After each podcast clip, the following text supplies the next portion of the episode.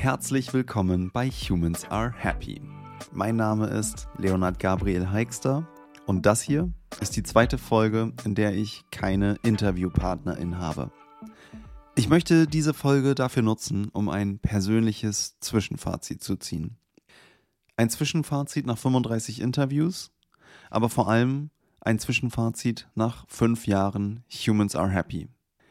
In dieser Folge geht es daher nicht wie in der ersten Zusammenfassungsfolge darum, eine wissenschaftliche Einordnung der Begriffe Wohlbefinden, Zufriedenheit oder Glück vorzunehmen. Ich möchte diese Folge dafür nutzen, um mein ganz persönliches, größtes Learning aus dieser Reise bisher zu teilen.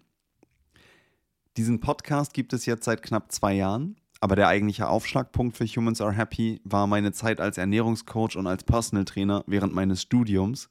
Das ist wiederum ungefähr acht Jahre her. Ich habe die Geschichte hier im Podcast bereits ein paar Mal erzählt, deswegen will ich jetzt nur in Kürze darauf eingehen.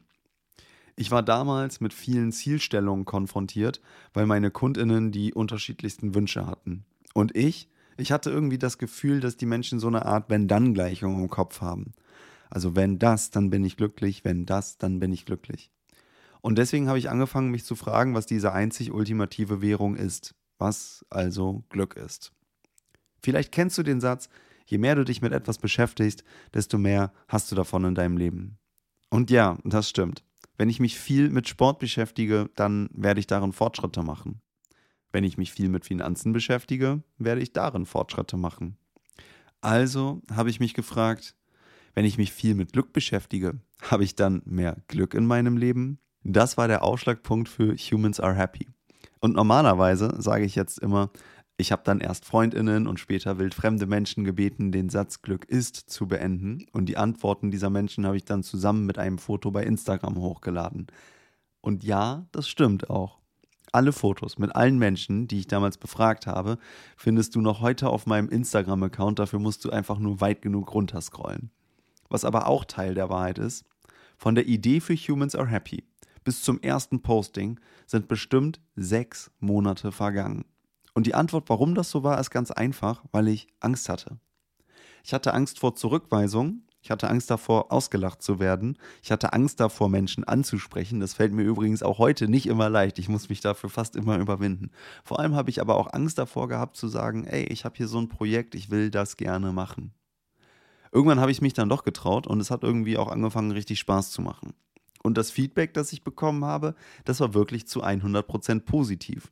Blöd nur, dass ich irgendwann weniger Spaß daran hatte, weil ich mich zu irgendeinem Zeitpunkt nur noch auf Social Media KPIs wie Likes oder Followerzahlen konzentriert habe.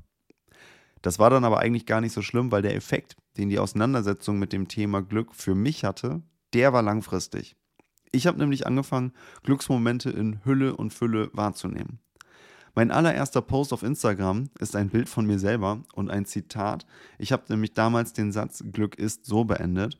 Happiness is being able to see the great and positive things. Damit meine ich jetzt nicht, dass wir zwanghaft positiv sein sollten. Was ich aber meine ist, dass wir achtsam dafür sein sollten, was es alles Tolles im Leben gibt. Ich meine allein jetzt. Während du das hier hörst, atmen deine Lungen wahrscheinlich automatisch.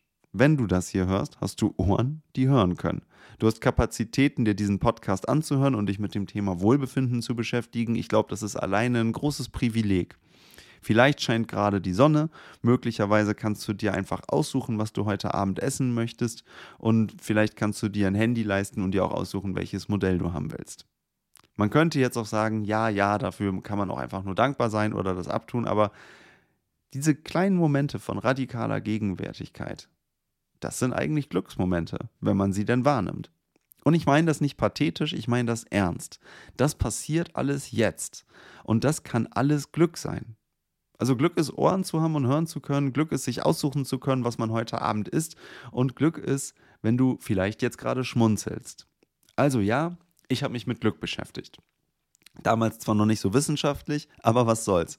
Das war einfach insgesamt eine tolle Zeit. Ich war damals in den Endzügen meines Studiums und das Leben hat ehrlich gesagt einfach sehr viel Spaß gemacht. Ende 2018, nach Beendigung meines Studiums, wollte ich eigentlich den Humans Are Happy Account auf Instagram wieder reaktivieren und damit starten. Blöderweise ist mir was dazwischen gekommen, denn ich hatte Ende des Jahres einen schweren Unfall und bin im Urlaub eine fünf bis sechs Meter hohe Klippe heruntergestürzt. Ich bin mit dem Kopf aufgekommen und habe Glück, überhaupt noch zu leben. Und da ist es schon wieder. Innerhalb des Szenarios, dass ich diese blöde Klippe runterfall, habe ich ehrlich gesagt den bestmöglichen Ausgang erwischt, weil ich auf einem Vorsprung liegen geblieben bin, hinter dem es nochmal 100 bis 150 Meter herunterging. Und es war ehrlicherweise auch meine Rettung, mit den Zähnen aufgekommen zu sein. Denn wäre ich mit der Nase, der Stirn, der Schläfe oder dem Hinterkopf aufgekommen, dann hätte es diesen Podcast wahrscheinlich niemals gegeben. Also ja, Glück gehabt. Aber hier haben wir ja auch einen Unterschied. Klar, Glück haben und glücklich sein sind nämlich zwei verschiedene Dinge. Im Englischen fällt diese Unterscheidung vielleicht ein wenig leichter, weil es die Wörter Luck und Happiness gibt. Also auf das eben genannte Beispiel bezogen. Ich war sicher nicht sehr happy über meinen Unfall, aber mit ganz großer Sicherheit war ich verdammt lucky, dass es so ausgegangen ist. Danach waren natürlich erstmal andere Dinge wichtig für mich und ein paar Monate später bin ich dann ins Berufsleben gestartet. Wiederum ein paar Monate später hatte ich meinen ersten Jobwechsel und dann kam Corona. Und klar, wie bei so vielen, hatte auch ich angefangen nachzudenken. Ich wollte das Thema Glück noch vielschichtiger angehen. Mit Hilfe meiner Freundin habe ich damals das Konzept für den Humans Are Happy Podcast erarbeitet. Mir war gerade am Anfang sehr wichtig, WissenschaftlerInnen aus verschiedenen Themengebieten zu interviewen. Ich wollte das Thema Glück interdisziplinär und sachlich angehen. Ich wollte es in seine Einzelteile zerlegen und wieder zusammensetzen. Und schon wieder hatte ich Glück. Denn das erste Gespräch bei Humans Are Happy mit Dr. Ernst Fritz Schubert war wirklich eine 10 von 10. Zwar sicher noch nicht technisch und tontechnisch, aber dafür inhaltlich. Bis heute ist es eine meiner absoluten Lieblingsfolgen in diesem Podcast und die Downloadzahlen bestätigen meinen Eindruck da auch auf jeden Fall. Dr. Ernst Fritz Schubert half mir, Glück in der psychologischen Sichtweise als Affekt und Zufriedenheit als kognitive Bewertung zu verstehen. Falls du hier gerade stolperst und nicht mitkommst, empfehle ich dir auf jeden Fall, entweder in die erste Zusammenfassungsfolge, nämlich Nummer 23, zu hören, oder natürlich einfach das Interview mit Dr. Ernst Fritz Schubert, Humans Are Happy Podcast Folge 1 anzuhören. Vor allem hat Dr. Ernst Fritz Schubert mich aber auch auf den Begriff des Wohlbefindens gebracht, den ich später natürlich in jeder Folge irgendwie diskutiere, aber vor allem auch ganz intensiv mit der 83-jährigen Soziologin und Gesundheitswissenschaftlerin Professor Dr. Annelie Keil in der zehnten Folge besprochen habe.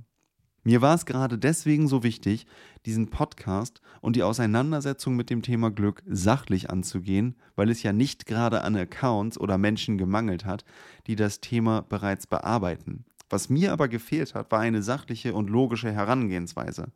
Ich wollte dieses Gefühlige nicht. Das fand ich doof. Und ehrlich gesagt, haha, kleiner Disclaimer, das ist genau das, wo ich anderthalb Jahre später herausgekommen bin. Ich nehme Interviews über Verletzlichkeit auf. Ich spreche über eigene Träume, über Angst, über Traumtherapie und grundsätzlich Therapieerfahrung. Und das in meinem sachlichen Podcast. Passt irgendwie nicht, oder? Zumindest lustig. Also, was ist hier passiert? Ich muss zugeben, das hätte ich nicht erwartet. Je länger ich mich sachlich mit dem Thema Wohlbefinden oder Zufriedenheit oder Glück auseinandergesetzt habe, desto mehr habe ich verstanden, dass Gefühle für Zufriedenheit ein unvermeidbarer Schlüssel sind. Das klingt banal, oder? Und ich erwarte wirklich von niemandem, dass er oder sie gerade denkt, wow, das ist mir jetzt neu. Aber durch meine so sachliche Einflugschneise habe ich ein bisschen für diese Einsicht gebraucht. Ich zitiere gerne meinen ersten Interviewpartner, Dr. Ernst Fritz Schubert. Der sagt nämlich, gib acht, dass das, was dir kurzfristig Lust verschafft, auch langfristig Zufriedenheit bringt. Klingt toll, oder? Es gibt hier nur eine Sache, die wichtig ist. Um zu wissen, was einem langfristig Zufriedenheit bringt, muss man doch wissen, was man langfristig will. Also braucht man so eine Art inneren Kompass. Und diesen Kompass, den haben wir auch alle. Aber es gibt hier noch eine Sache, die entscheidend ist. Dieser Kompass, der richtet sich nämlich nicht an Pro- und Kontralisten aus. Dieser Kompass, der richtet sich daran aus, was sich für einen selbst stimmig anfühlt. Übersetzt heißt das, wenn ich im Jetzt so handeln will, dass es mich langfristig zufrieden macht, dann brauche ich auch im Jetzt einen guten Zugang zu meinen Gefühlen, weil sonst weiß mein Kompass nicht, wohin er zeigen soll. Ich saß ehrlich gesagt und zum Teil auch ein bisschen immer noch in der Falle. Ich habe mich sehr stark auf positive Themen fokussiert und ehrlicherweise es gab in meinem Leben ein paar Sachen, die ich hart ausgeblendet habe. Im Grunde habe ich das getan, um mich zu schützen, das habe ich heute verstanden, und ich wollte wenig negative Gefühle wahrnehmen. Aber dummerweise funktioniert das mit dem Glück so natürlich überhaupt nicht. Mein Interviewpartner in der 32. Folge, Lukas Klaschinski, erklärt das übrigens sehr gut. Zitat: Man kann den Filter nicht nur an einer Stufe ansetzen.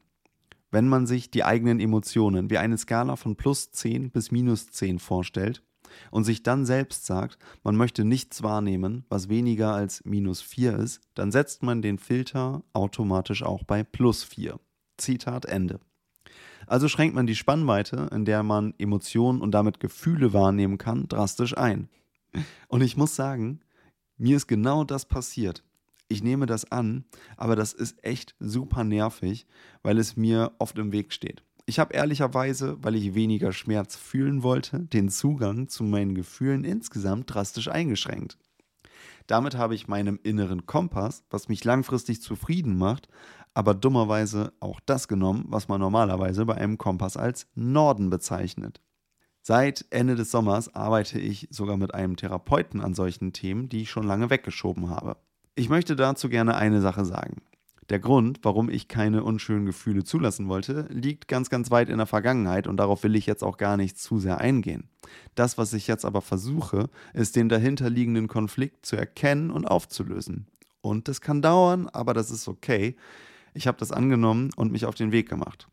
Und obwohl es irgendwie ganz offensichtlich ist, weiß oder besser gesagt verstehe oder spüre ich jetzt mehr denn je sowohl Glück als auch Zufriedenheit. Grundsätzlich die Fähigkeit, das eigene Befinden zu erkennen und als Wohlbefinden oder Missbefinden oder irgendwas dazwischen einzuordnen, das gibt es nur zu dem Preis, dass man wirklich ehrlich zu sich ist. Dass man Schwäche zulässt, dass man Traurigkeit und dass man Wut zulässt. Und zwar authentisch und nicht durch einen schnell eingeschobenen Kick. Denn die sind in unserer Gesellschaft wirklich, wirklich easy zu bekommen. Vielleicht war das hier für einige Menschen von vornherein total klar. Aber, und dazu stehe ich, was soll's, ich musste da irgendwie erst hinkommen oder besser gesagt wieder hinkommen. Vielleicht kann ich hiermit aber auch Menschen erreichen und im besten Fall ermutigen, auch mal ehrlich zu sein und bei sich selber hinzuschauen. Ich kann aus meiner Erfahrung nur sagen, es lohnt sich. Und keine Sorge, es gibt noch genug Themen, die ich im Kontext Wohlbefinden sachlich und wissenschaftlich beleuchten werde. Das nächste Interview gibt es dann wieder im Januar. Was aber ab jetzt in diesem Podcast immer sehr gerne mitschwingen darf, das ist das Gefühl. Das verstanden zu haben und zulassen zu können, fühlt sich richtig und irgendwie auch echt gut an. In diesem Sinne, ich hoffe, dir haben die Interviews in diesem Jahr viel Freude gemacht und dass du auch in Zukunft wieder dabei bist. Das war Humans Are Happy in 2022 und ich muss sagen, ich bin echt, wenn ich so ein bisschen nach hinten schaue, richtig dankbar und ein ganz bisschen stolz, wie sich das Ganze hier entwickelt hat. Ich habe im letzten Jahr meinen Job in Festanstellung gekündigt, weil ich auch mehr Zeit für dieses Projekt haben wollte. Ich habe es geschafft, ein ganzes Jahr lang alle 14 Tage eine Folge zu veröffentlichen, nebenbei meine Selbstständigkeit gestartet und damit auch meinen Lebensunterhalt verdient. Ich habe in Organisationen und auf Messen als Speaker zu dem Thema Wohlbefinden gesprochen und war selbst zu Gast im Podcast bei Xing, Good News bzw. Good Impact und bei Seven Mind. Für das Seven Mind Magazin werde ich übrigens ab 2023 einmal pro Quartal einen Artikel über meine wichtigsten Erkenntnisse aus diesem Podcast schreiben. Wenn du an diese Artikel automatisch erinnert werden möchtest, dann melde dich gerne in meinem Newsletter an. Einen Link dazu findest du in den Show Notes. Ich werde daran arbeiten, dass Humans Are Happy in 2023 weiter wächst und dass das hier eines Tages mein Hauptprojekt ist. Ich danke dir fürs Zuhören in diesem Jahr, insgesamt bisher und hoffentlich auch weiterhin. Im Januar, wie gesagt, geht es mit einem Interview dann weiter und ich freue mich, wenn du dabei bist. Danke, bis dahin, dein Leo.